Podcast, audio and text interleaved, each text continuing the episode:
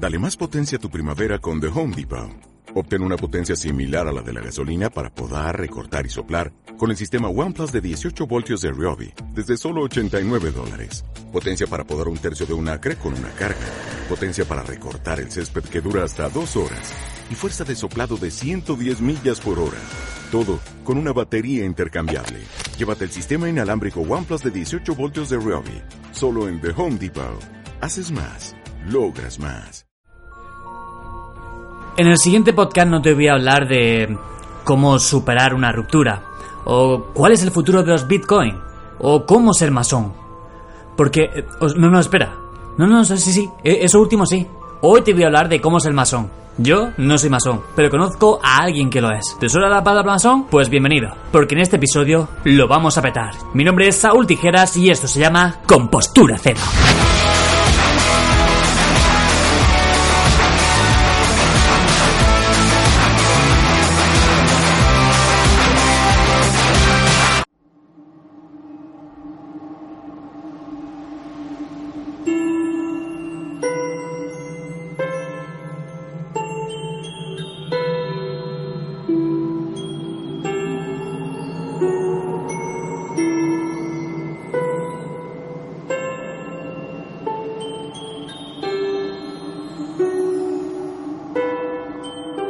Eh, Dani, ¿qué? ¿qué? qué haces aquí? Pues vengo a explicarte, porque todo esto se inició porque tú pusiste un tweet de, de buscar en Google cómo ser masón. Exacto. Y yo soy masón, soy maestro masón. Entonces vengo a hablar un poquito de la masonería. Por una parte, para eliminar todos estos estigmas, clichés y que tiene la masonería, y explicar y abrir un poco eh, el concepto de la masonería al público general. Claro, eh, antes de que empiece, yo voy a, voy a decir cómo se inició todo esto. Yo vi, eh, a ver, yo conocía el término masón, sé lo que a lo mejor, bueno, la idea que yo más o menos creo que tenía, pero es como algo que yo tenía, pues, eh, olvidado de hace años. Y hace poco, en una entrevista, el programa este de Risto Mejide, salió, eh, no sé si es el presidente de Barcelona o el alcalde, no, bueno, algo de ahí. Y decía que era masón. Eh, entonces trajeron a otro hombre Que fue masón. Sí, que fue masón. Y trajeron a otro hombre que preside algo de la masonería aquí en España. Y ya fue como que dije, uy, pues yo me acuerdo esto que lo leí una vez, pero no recuerdo. Entonces empecé a buscar en Google y puse de coña. Bueno, de coña tampoco no, que estaba realmente indagando. Eh, ¿Cómo ser masón en Google? Lo coloqué en Twitter y Dani Argu dijo, Dinez sabe. Y claro, Después me dijo Dinez por WhatsApp, oye, ¿es que quieres, te interesa esto? Digo, pues sí. Y yo creía, creía, tío, que estabas como de broma. Digo, voy, voy a seguirle un poco la broma. Pero cuando vi que después me envió un audio de 15 minutos, dije, hostia, que es verdad. que, que es verdad que este tío va en serio. Así que, como me molan mucho estos temas un poco, no fuera de lugar, sino un poco curioso, ante todo, eh, he querido que nos indagar un poco en el tema más profundamente y aquí con alguien que tiene que contar desde su propia experiencia. Así que, Dinet, me callo un rato y digo, ¿qué es ser masón? Pues mira, para principio, antes de contestarte a qué es ser masón, cuando hablas de la entrevista del Chester de, de 4, eh, salió Oscar de Alfonso. Oscar de Alfonso es el gran maestre de la masonería regular de España. ¿Qué quiere decir esto? Hay dos tipos de masonería en el mundo mundial. Está la masonería regular y la masonería que ellos llaman irregular, pero nosotros nos llamamos masonería mixta. La masonería regular a la que pertenece Óscar de Alfonso es una masonería que no admite a la mujer dentro de, una logia. Una logia es como se llama al, templo o al local donde se reúnen los masones y viene de la palabra de los antiguos canteros que usaban, eh, que eran masones, eh, se reunían en logias y, todo en masonería viene heredado de, de esa época, ¿no? Todas las palabras, eh, los ritos y demás vienen heredados de esa época, lo que pasa que hoy en día eh, la mayor parte de todo simbólico, porque obviamente pues eh, no, no tallamos una piedra física, ahora la piedra física somos nosotros, pero bueno. Entonces este señor Oscar pertenece a la masonería regular, esta masonería no admite a la mujer y ellos se escudan para no poder, eh, para no meter a la mujer como diciendo que, bueno, es que la mujer primero para entrar en masonería y trabajar con ellos tiene que ser libre, porque se dice que para ser masón tienes que ser libre y de buenas costumbres. Y entonces, claro, eh, como la masonería viene de 1700, en 1700 la mujer no era libre. Claro. No es como ahora. Entonces, claro, una mujer no podía ser masona porque no era libre, porque dependía de un hombre. Entonces ellos pues han seguido manteniendo esas costumbres aceptadas y entonces eh, pues, dices, oye, estamos en el siglo XXI y la mujer tiene derecho a ser masón, y masona. Y entonces te dicen, sí, sí, pero es que para eso hay logias femeninas, que es lo mismo, o sea, una logia en la que solo hay mujeres. Pero es que nosotros, o sea, nosotros, cuando digo nosotros, es donde yo estoy, en la masonería mixta admite en los trabajos, en la logia, tanto a hombres como mujeres, porque entiende que son libres los dos. Bien, aclarado eso de que tú lo que viste es a Oscar, que pertenece a una masonería que en mi opinión personal está obsoleta porque no admite a la mujer, que es la mitad de la población, por así decirlo, es el 50%. Incluso más. incluso más. sí, bueno, pero es una forma de hablar, ¿no? En plan de, o sea, eh, somos iguales y es uno y otro y no hay que echar a nadie ni por ser hombre ni mujer ni, ni ninguna condición, ¿no? Bueno, entonces ser masón, ¿qué significa? Ser masón significa que tú como persona eh, buscas eh, un perfeccionamiento personal y ese perfeccionamiento personal hace que seas una persona, por así decirlo, de bien y que esa persona de bien que tú eres eh, transmitas ese bien a tu entorno y vayas contagiando de ese bien a todo el mundo, por así decirlo. La masonería eh, busca construir algo que es así un poquito utópico, pero que todos nos respetemos, seamos libres pensadores, en el sentido de que no te valga lo que te digan, sino que busques, contrastes y no te quedes con solo una información y que encima además pues que, seas fraternal con todo el mundo y filantrópico. ¿Esto tiene que ver con, algo religioso, Dinet? No, porque por ejemplo mismamente nosotros, eh, el derecho humano, eh, una de las mm, cosas que tenemos es que no admitimos dogmas. Es decir, que nuestros trabajos se realizan siempre al margen de cualquier religión y de cualquier partido político y escuela filosófica.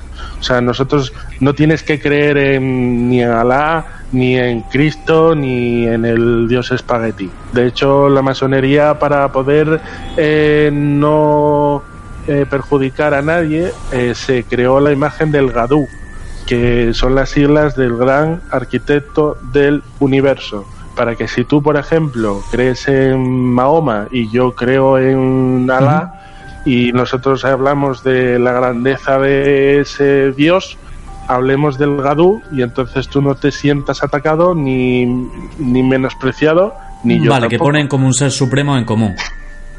Un ser supremo que fue un arquitecto que lo creó que puedes creer en él o no, pero que si quieres referirte a un ser supremo, hables del Gadú y no hables de alguien en concreto, para no molestar a nadie, por así decirlo. Pero no. Por ejemplo, sí que la masonería regular, eh, la de Oscar, utiliza Biblias y, y hablan mucho de, del dios, del Gadú y demás, que es ese ojito que ves por ahí en los dibujitos Illuminatis y tal, que te ve una pirámide con un ojo eso es el gadú. Por ejemplo, en la masonería mixta, mm, prácticamente el gadú no se habla ni, ni se toca. ¿Hay algún tipo de coherencia entre Illuminati y masonería? Mm, los Illuminati pertenecía, era una logia de Baviera que mm, más o menos así eh, uno de los eh, maestros como que se salió de la masonería y se creó él una, una logia salvaje. Una logia salvaje es cuando la masonería eh, no te acepta como, logia. Es decir, tú, por ejemplo, te puedes decir tú hoy mañana y decir, pues yo mañana me creo una logia masónica. Y sí, lo puedes hacer. Tú puedes decir soy masón y me reúno con gente, amigos míos, que los he creado masones, pero no tienes nada que ver con la masonería. O sea, no tienes una carta patente, no te reconocen los hermanos masones como masón, no tienes pasaporte, no tienes palabras de pase. O sea, es como algo totalmente... Es como si tú dices, mañana me monto yo eh, un partido político. Sí. Sí, pero pero no tienes ningún está sabes no está regulado no está aceptado no tienes estatutos no tienes entonces ellos se crearon como una especie de club eh, privado en el que pues esta gente pues para ellos influyente y se llamaron los los Illuminati pero no tiene nada que ver con la masonería. Más que guarda una especie de de vínculo en el sentido de que fueron masones que se crearon su propio chiringuito, pero aparte de la masonería. Oye, y antes de, de entrar un poco en, bueno, cuando se hizo esto de la masonería regular y irregular, y bueno, todo lo que hacéis, el, todo lo que inculcáis, y eh, ¿cómo se originó todo esto de repente? Pues en la Edad Media, eh, los, los que mm, los canteros eh, de aquella la información y los conocimientos se transmitían eh, por aprendices y, ¿sabes? Tú te iniciabas como aprendiz eh, cantero y entonces te transmitían los conocimientos pues de palabra y de oficio. Entonces, para ser cantero no podría ser cualquiera, sino que tenías que ser iniciado y tenían que hacer un proceso en el que, bueno, no podía estar cualquiera. Y entonces allí se empezó a hacer eh, pues estas reuniones en logias en las que se iban transmitiendo los conocimientos, eh, se tenían pues códigos en los que se reconocían como canteros internacionales, que por ejemplo tú cuando vas a un, a un castillo y te pones a fijarte en las piedras y hay marcas, esas marcas son marcas de canteros, marcas de, de masones. Y todo esto fue evolucionando hasta que al final se convirtió en una especie de asociación en la que se reunía gente para transmitir conocimientos, que pasó de ser un oficio manual a un oficio simbólico y filosófico. ¿Y qué es lo que, qué es lo que hizo la masonería en, en la antigüedad? Pues la masonería, por ejemplo, inventó muchísimas cosas, como por ejemplo la democracia, Ah, lo, como por ejemplo ¿lo inventaron ellos? Sí, se dice que las bases de la democracia se hizo con, con masones. De hecho, por ejemplo, eh, la independencia de los Estados Unidos, eh, la Constitución, eh, menos una persona fue firmada toda por masones y hecha por masones. Luego, por ejemplo, inventaron cosillas como, por ejemplo, la Liga de, de Fútbol Mundial. En cuanto no había nada que uniese a los pueblos, pues entonces inventaron pues algo que, porque claro, de aquella que era lo único que podía haber en todos los sitios, por la religión. Pero como la religión creaba tantas guerras y tantas mm, diferencias, pues entonces inventaron la Liga de Fútbol. Eh, a ver, ¿la liga de fútbol la inventaron los masones? Se dice que sí. Hostia. la de cosas que, que uno aprende de repente. Se dice que sí, que se dice que los masones inventaron muchísimas cosillas de las que no tenemos ni pajolera idea. Mm. Entonces, Dinez, esto es, digamos, como una asociación, por ejemplo, un club secreto, entre comillas, que, bueno, tú puedes entrar, digamos, si cumples ciertas pautas. No es que sea secreto. O sea, por ejemplo, lo que dijo Oscar en la tele de que no te podemos decir lo que pasa dentro porque es secreto. A ver, no es que sea secreto porque tú, tú si pones en Google rituales masónicos te salen todos, absolutamente Mm. todos, desde el de la iniciación, como el de pasa compañero, como el de pasa maestro. Lo que pasa que, al igual que tú, por ejemplo, cuando quieres ir a ver una película, no quieres que te cuenten nada, Sí.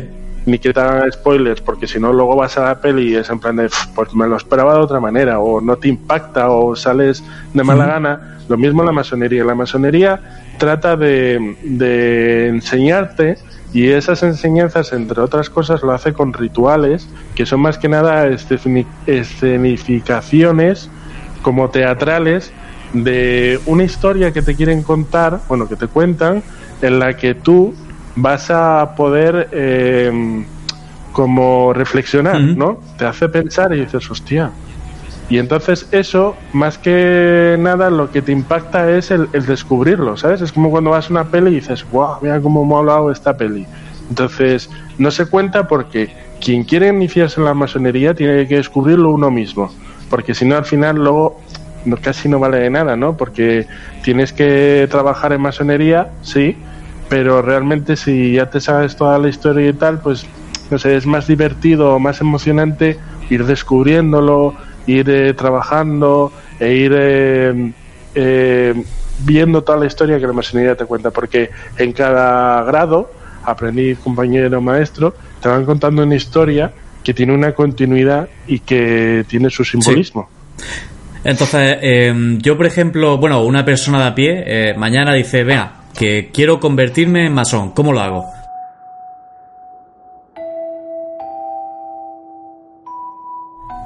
Pues masón, pues puede perfectamente, eh, tienen todas las logias, tienen página web, tienen correo electrónico y tienen teléfono.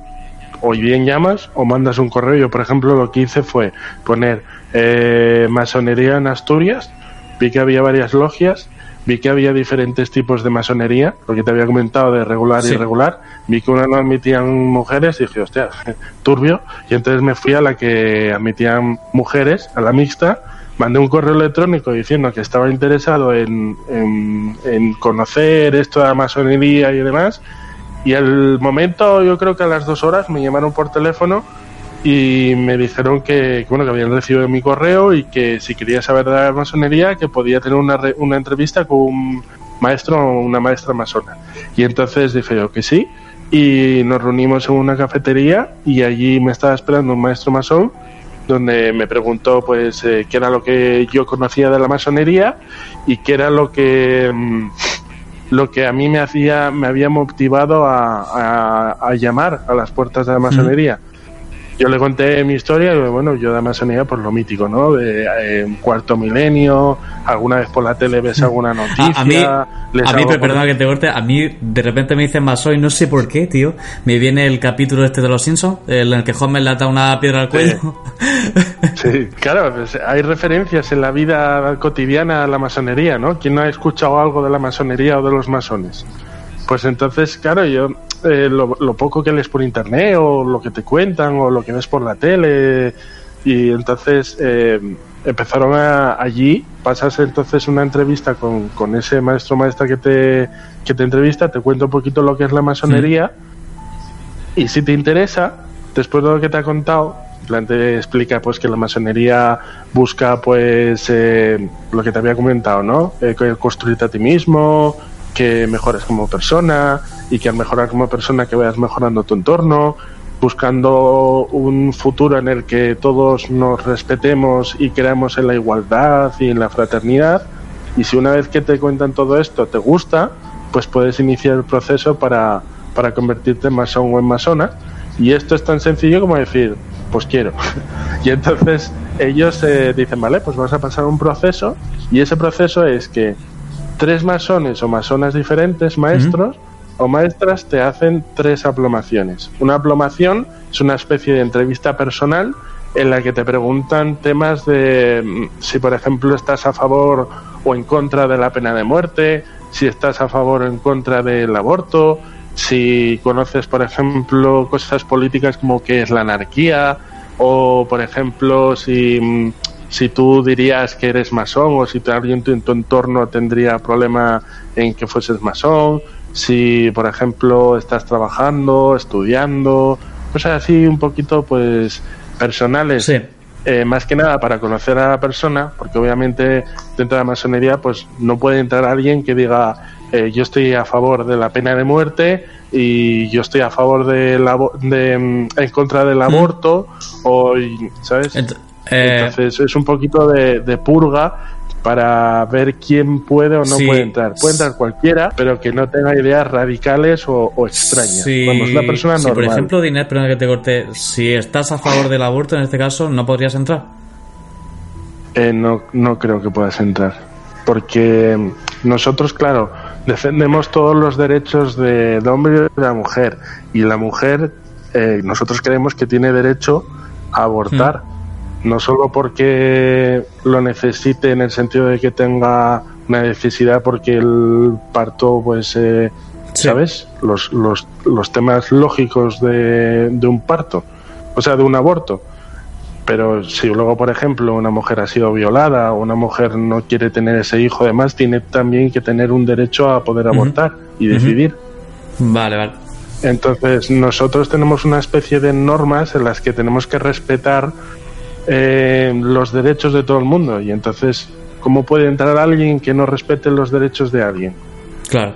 Eh, oye, y si una persona que diga, eh, bueno, que muchos lo pensarán, supongo, y eso es lo que me dijiste el otro día en el audio, de, por ejemplo, la masonería está muy bien, está muy bien vista, por ejemplo, en Estados Unidos, en otros países, pero aquí realmente en España, a lo mejor masonería se asocia como, eso es una secta.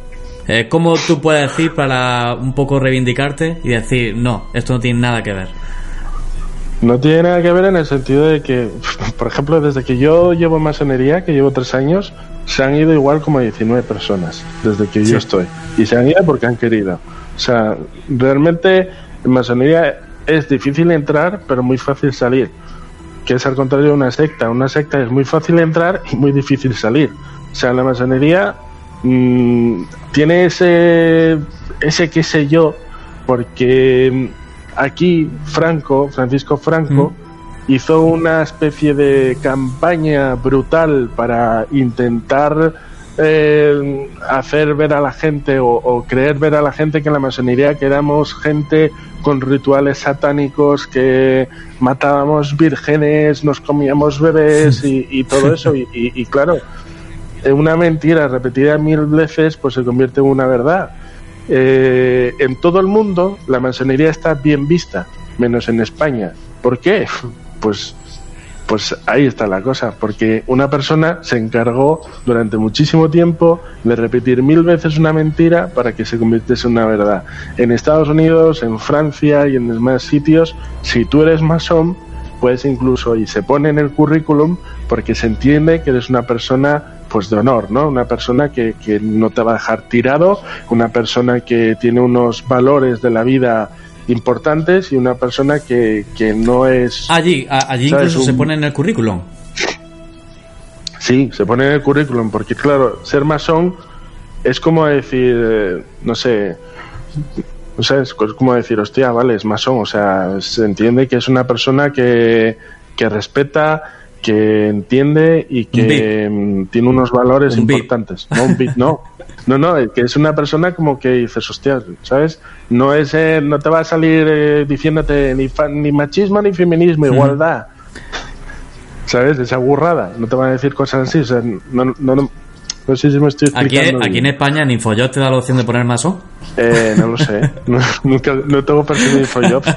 Pero vamos, aquí, aquí está muy mal visto ser masón por mucha gente. ¿Por qué? Por eso, porque se sigue, de hecho en Twitter yo sigo una cuenta que me hace muchísima gracia, que está continuamente metiéndose con los masones en plan de, porque se comen bebés, porque son, son illuminatis, porque son satánicos, son no sé qué, y, y yo he intentado incluso una vez abrir un mensaje y tener una conversación con él, diciendo, oye, mira, que es que te estás equivocando, porque es que la masonería no es eso. O sea, yo no sé de dónde lo sacas, pero es que no somos Illuminatis, no somos satánicos, no nos comemos a nadie. Y entonces me empezaba a mandar fotos de la propaganda franquista de que nosotros hacíamos eh, estrellas de David en el suelo con velas y no sé qué. Y yo, mira, chico, pero es que te lo digo yo que es que soy masón. Me decía, ya, ya, pero es que claro, tú a lo mejor perteneces a otra masonería. Y yo que no, que es que no hay tantas masonerías. Aparte, eh, ya, ya, aparte es lo que me dijiste, que hay mucha gente que, que bueno, que, que nos relacionamos y bueno, tiene todo el derecho de decir si es masón o no. E incluso yo puedo conocer a gente que digo, hostia, pues, pues resulta que es masón y no lo sabía durante estos años. Hay mucha gente que lo dice abiertamente, como por ejemplo uh -huh. yo, digo yo soy masón, pero hay mucha gente que, sobre todo en España, que no quiere decir que es masón o masona por eso, porque ya directamente se, se te vincula uh -huh. con con organismos de poder que controlan el nuevo orden mundial y que van de la mano con los del Bilderberg y que tenemos eh, reuniones secretas en las que conspiramos sobre el, el rumbo el Bilderberg, del ¿ve? es el que me gustaría entrar sí. porque es el de los ricos millonarios y el que realmente dominan el mundo, ¿no? No lo sé, pero vamos, no tenemos, nosotros no tenemos nada que ver con el Bilderberg, ni hay nadie en masonería, yo creo, que, que vaya por ese estilo, sobre todo en la mixta. En los regulares, ni idea, nunca he estado y tampoco conozco muchos regulares, pero, pero vamos, la masonería mixta, el derecho humano, que es la orden en la que yo pertenezco, va totalmente a favor de los derechos humanos y, no tiene nada que ver con... De hecho, es que yo creo que está totalmente... Gente así conocida que me dijiste, eh, Dinez, eh, que se puede, que, se puede decir abiertamente. Sí. Pues por ejemplo, yo te podría decir, eh, la alcaldesa de París es masona y es además del derecho humano, de mi orden. Eh, la exministra de Felipe González, Matilde, que es directora de ACNUR España, es masona así personajes importantes más pues pues pues pues pues pues, pues no sé es que hay de tantas ramas y tantos te puedes encontrar eh, actores policías eh, te puedes encontrar guardias civiles del CNI te puedes encontrar directores de cine o sea, y cómo controlan realmente porque ellos eh, te pueden echar en cualquier momento si ven que tú no estás cumpliendo con con lo que ellos predican no cómo controlan eso pues tenemos una especie de justicia masónica dentro, que no tiene nada que ver con la justicia que hay en el mundo profano. O sea, es simplemente, si tú, por ejemplo, imagínate que eh, eres masón y, no sé, pues eh, se, descubre o se ve que eres un eh, machista o que eres un maltratador, ¿no? vamos a poner ese ejemplo, y un hermano o hermana tuya lo descubre, eso se lleva a una cámara de maestros o se lleva a un maestro. Ese maestro lo lleva a una cámara de maestros, se habla y entonces se vota si echarte o no de la masonería. Si tú, por ejemplo, te niegas a salir de la masonería por eso, entonces se te lleva a la justicia masónica y la justicia masónica hace como una especie de juicio, como una asamblea en la que se pone eh, los hechos por los que se te quiere expulsar de la masonería y tú te defiendes ante ellos. Y entonces ellos luego deciden si realmente puedes pertenecer a la masonería o no. Y eso se le llama irradiar a alguien, echarlo, expulsarlo de la masonería. ¿Y lo pueden echar permanentemente? ¿O solo unos años? Permanentemente. Permanentemente y luego eh, para volver a ser admitido en masonería tendrías que volver a, solicitar e iniciarte en la misma logia donde fuiste expulsado y esa misma logia tiene que volver a estudiar a ver si, si te quieres transmitir o no. Y son los maestros los que y maestras los que los que te dicen si puedes entrar o no.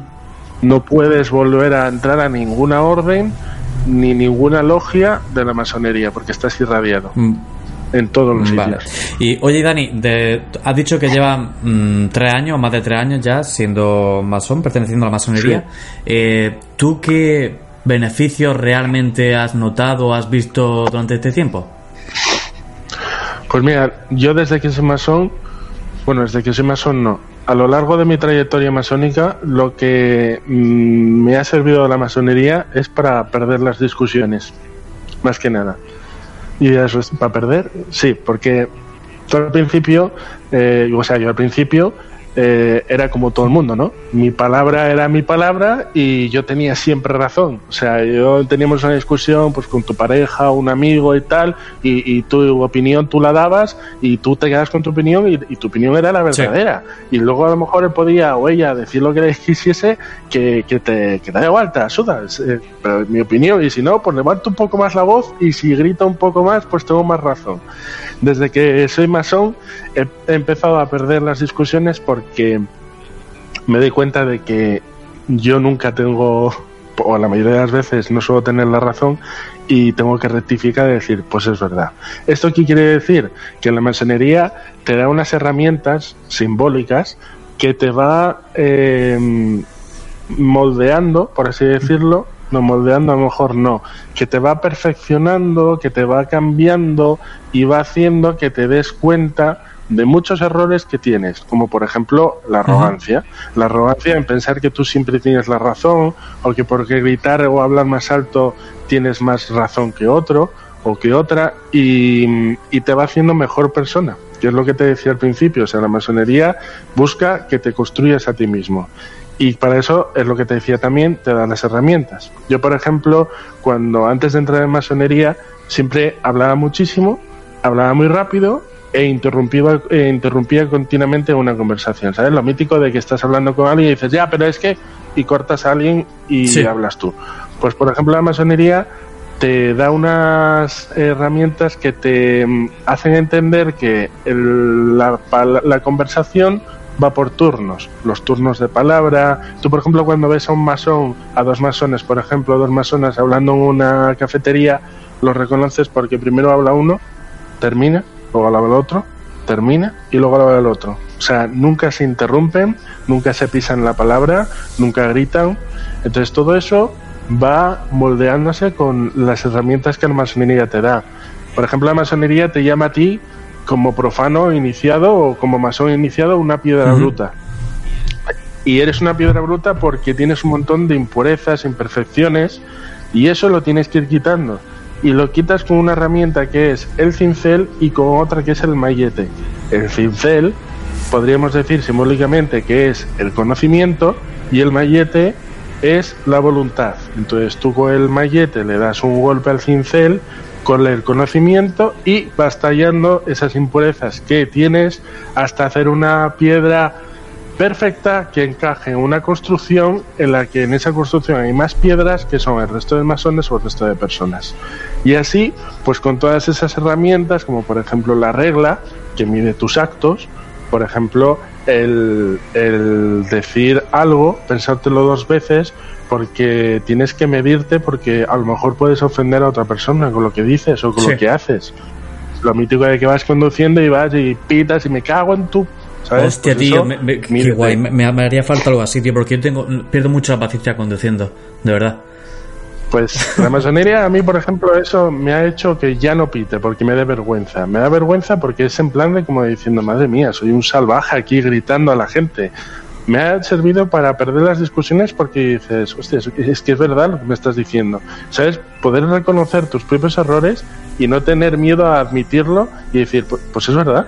O sea, y no tienes por qué perder una conversación porque no tengas la razón. Simplemente son pues verdades o opiniones eh, diferentes.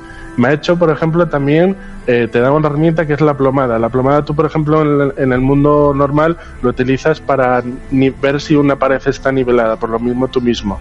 Si después de todo lo que has eh, aprendido, estudiado, pones la plomada y dices, hostia, pues aquí fallo, aquí cogeo, aquí tal, pues vuelves a construir, vuelves a tallar, pues te va construyendo en una persona más recta, más respetable, o sea, que respeta a los demás, que incluye la, igualdad. Sobre todo a mí una cosa que me, que me ha abierto la mente a la masonería es eh, sobre el machismo.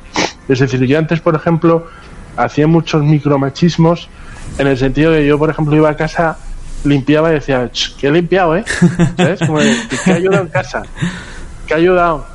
Y claro, dices, hostia, no ha ayudado en casa. O sea, he hecho las Como para que te diera una galletilla como un perro, ¿no? Muy bien.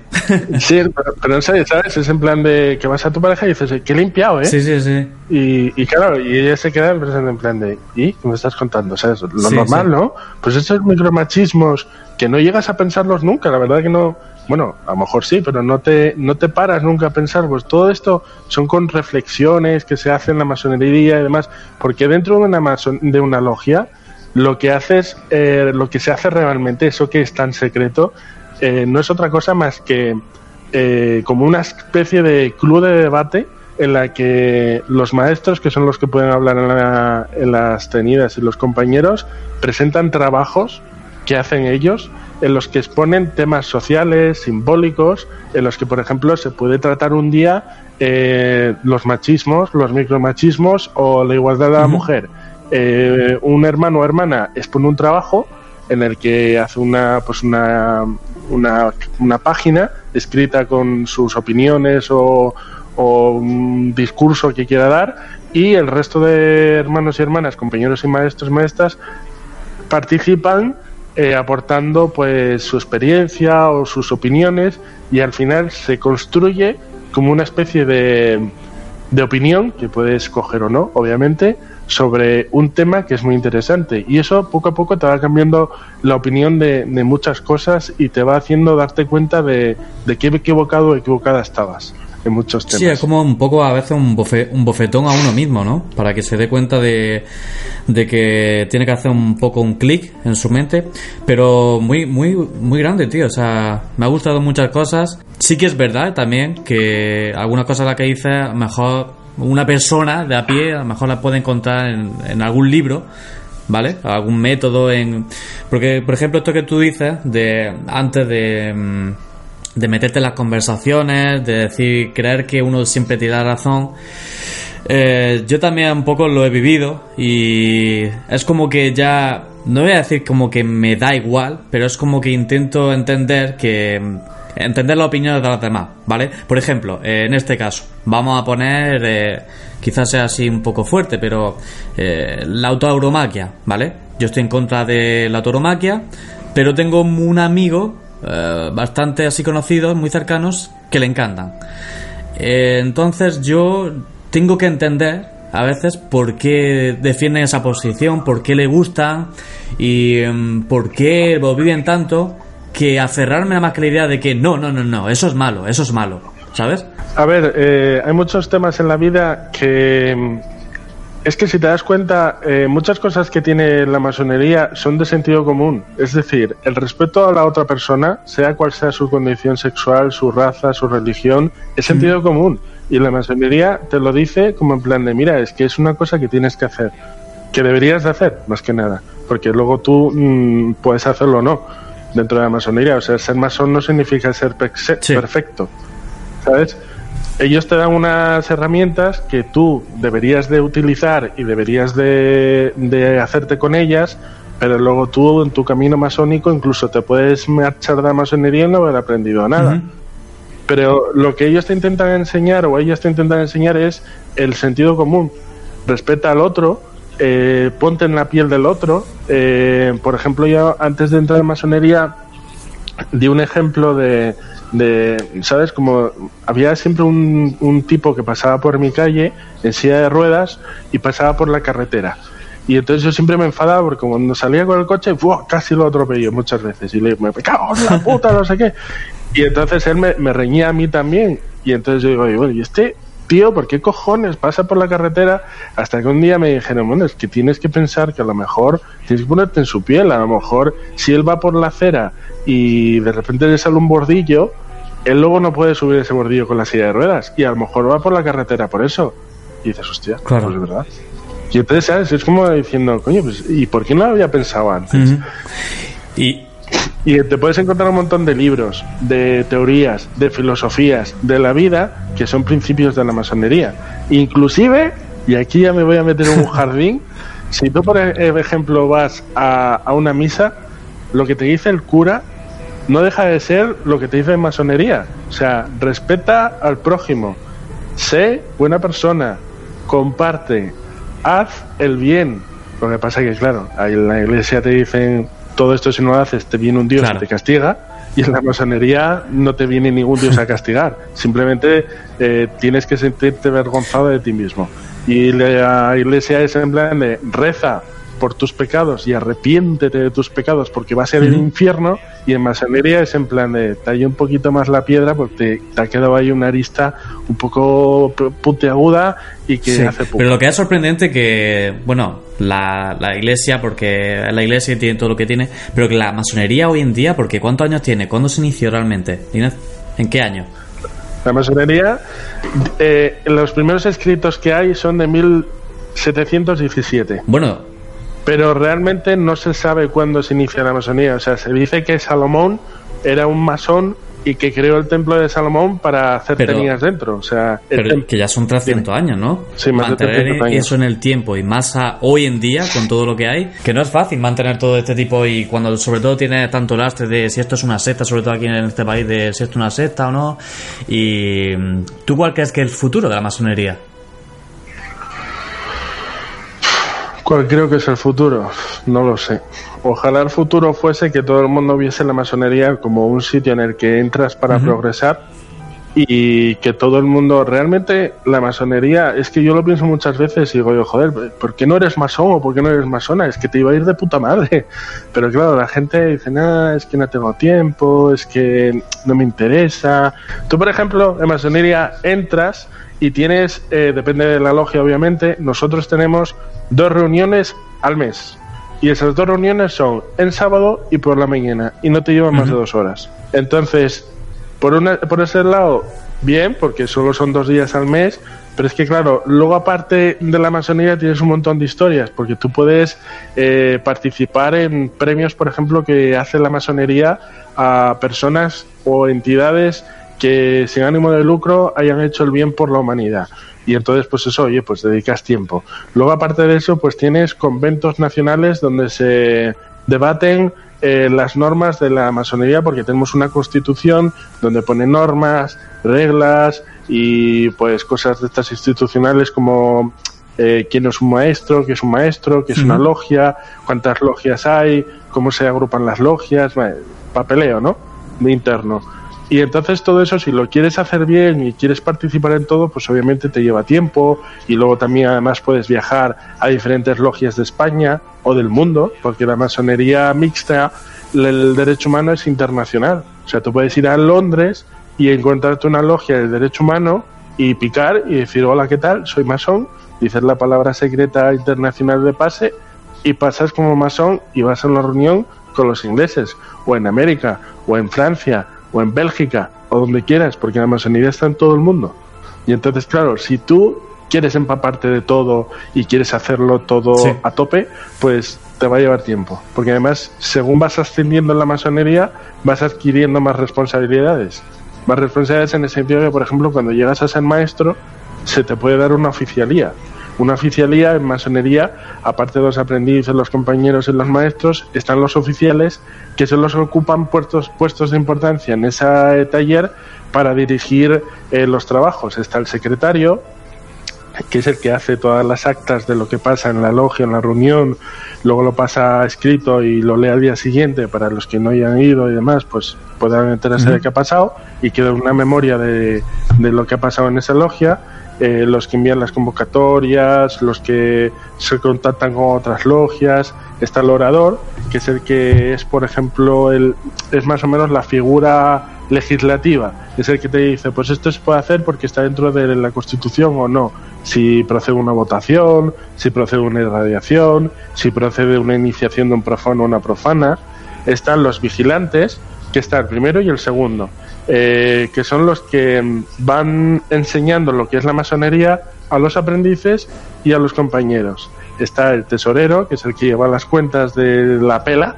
Está el hospitalario, que es el que vigila un poquito el taller en cuanto a las necesidades de los hermanos y las hermanas, eh, pues bien económico, bien social, bien personal está el maestro de ceremonias, que es el que dirige un poco los trabajos y se levanta para, mm, para organizar cosas, el gran experto, que es el que oficia los rituales.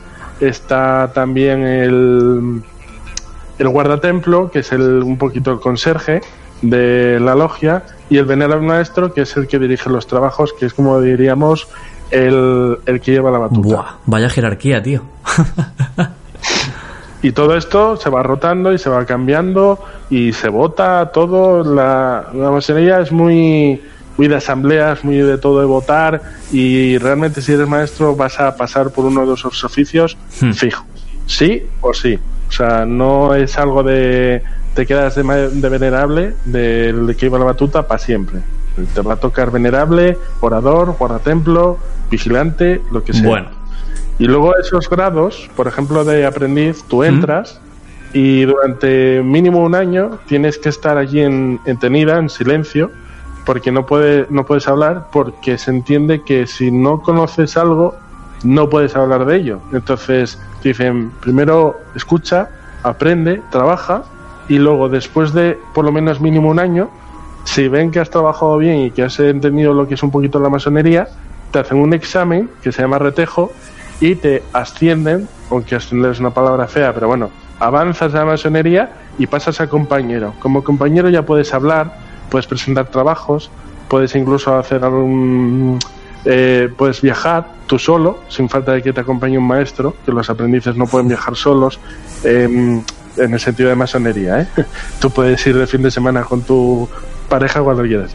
Y luego ya eh, lo mismo, mínimo un año y pasas a maestro, y luego ya maestro estás en plenas facultades, por así decirlo, puedes votar, puedes hacer aplomaciones, puedes eh, presentar trabajos, puedes eh, ganarte O una oficialía.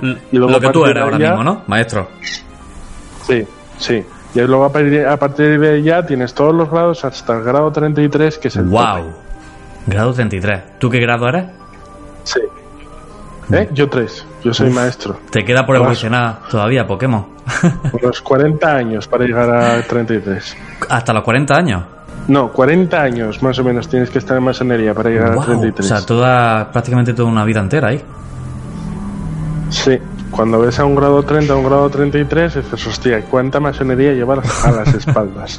Oye, pues me ha parecido, no sé, fascinante esto, no sé, es como hablar así con alguien realmente que, que vive este proceso eh, en su día a día, en ver cómo le cambia, eh, no sé, eh, yo ya te digo, eh, antes de juzgar algo me gusta informarme y mm, bravo, Dinez, o sea, yo creo que a mucha gente le habrá quedado ya más que claro, sobre todo quería eso, de que no se diera...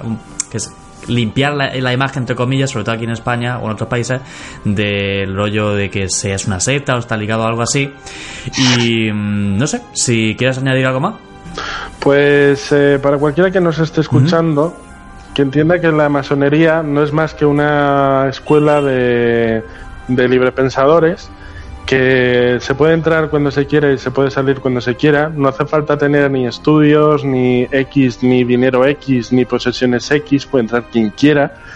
Y que la masonería lo único que busca es eh, hacer una sociedad mejor mejorándose uno mismo. Porque tú lo que no puedes es intentar barrer la casa de los demás cuando la tuya no la tienes limpia, ¿sabes? Y que cualquiera puede contactar sin ningún miedo y sin ningún compromiso con una logia de su zona. En cada comunidad autónoma hay logias y preguntar y e interesarse, informarse por, sobre ello y puede entrar en la masonería y yo creo que la masonería ayuda a todo el mundo a todo el mundo. Y que cuesta un poquito entender la masonería en el sentido de que no hay nada por ahí escrito y la mayoría de las cosas que hay escritas no lo han escrito masones, pero lo mejor es que lo descubras tú mismo o tú misma y que, y que tu motivación sea aprender y Pues ya lo mejorar. sabéis, si alguien quiere iniciarse o aprender más, y puede que yo incluso lo haga, fíjate. eh, aquí está Dani también, eh, ya os ha dicho lo que tenéis que hacer y indagar un poquito y nada, eh, Dani, muchas gracias por esto. eh, genial charla y mm, muchísimas gracias. Muchas gracias a Nos ti. vemos, tío.